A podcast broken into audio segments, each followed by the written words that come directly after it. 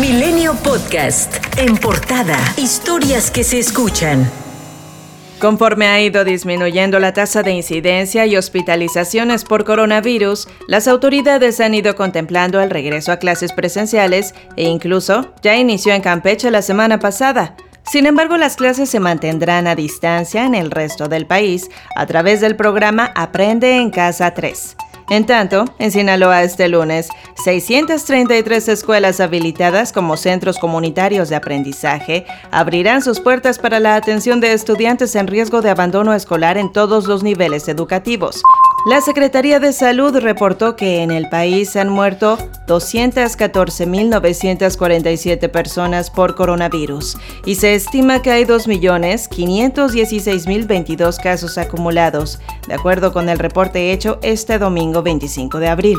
Santa Elizabeth Ceballos Liceaga, directora de Vigilancia Epidemiológica de Enfermedades Transmisibles, detalló que hay alrededor de 25.369 casos estimados de coronavirus activos. Adios. Marcelo Ebrard, secretario de Relaciones Exteriores, viajó este domingo a Rusia para una gira en la que abordará los avances de conversaciones en curso para realizar el envasado final de la vacuna Sputnik contra el COVID-19 en México. Además, el país tiene un acuerdo de producción compartida con Argentina para la vacuna de la farmacéutica británica AstraZeneca, según el cual el biológico elaborado a granel en el país sudamericano debe envasarse en territorio mexicano para su distribución en América Latina.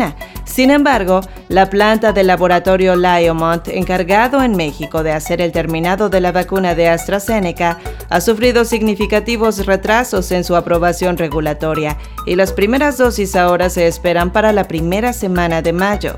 Para el próximo viernes 30 de abril se tiene contemplada la llegada de 200.000 dosis de la vacuna anti-COVID rusa Sputnik. Así lo informó Laboratorios de Biológicos y Reactivos de México, Birmex. Hasta el momento, México ha recibido 1.100.000 dosis de la vacuna rusa de las 24 millones pactadas originalmente.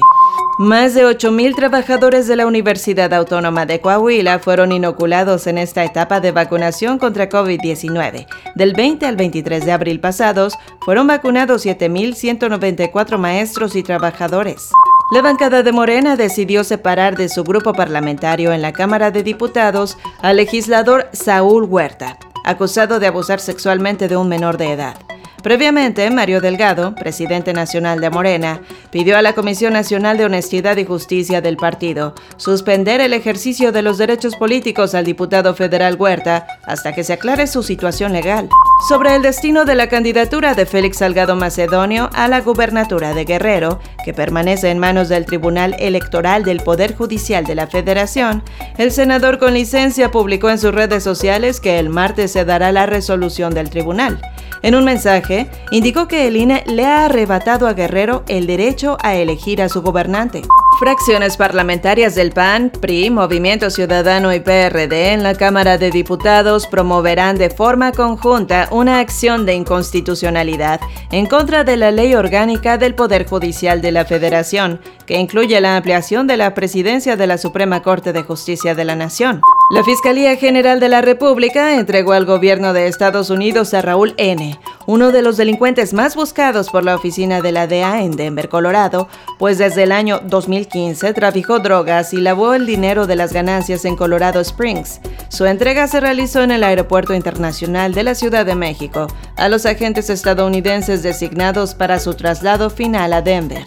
Un menor de 17 años y una joven de 20 intentaron ingresar al parque de diversiones Six Flags en la alcaldía Tlalpan con un arma tipo subametralladora y 28 cartuchos útiles, pero policías que realizaban trabajos de seguridad y vigilancia en la colonia Jardines de la Jusco recibieron un llamado por parte del personal de seguridad privado encargado del lugar. Los jóvenes fueron detenidos.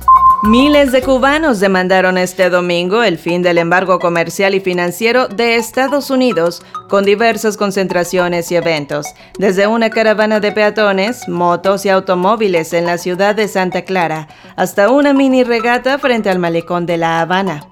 Unas 40 embarcaciones de recreo y lanchas con banderas cubanas navegaron durante más de media hora frente al emblemático litoral habanero para rechazar el embargo que desde hace más de seis décadas el país norteamericano impone a la isla caribeña, reforzado además con nuevas sanciones por la reciente administración de Donald Trump. ¿Y el Oscar es para? Nomadland ganó en la categoría de Mejor Película en los premios Oscar 2021, la mayor presea en la entrega que tuvo pocos invitados y una alfombra roja con muy poca gente debido a la pandemia de COVID-19.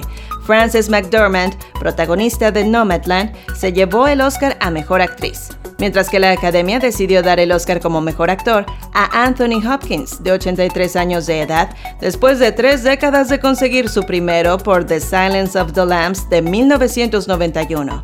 En esta ocasión gracias a su papel en The Father.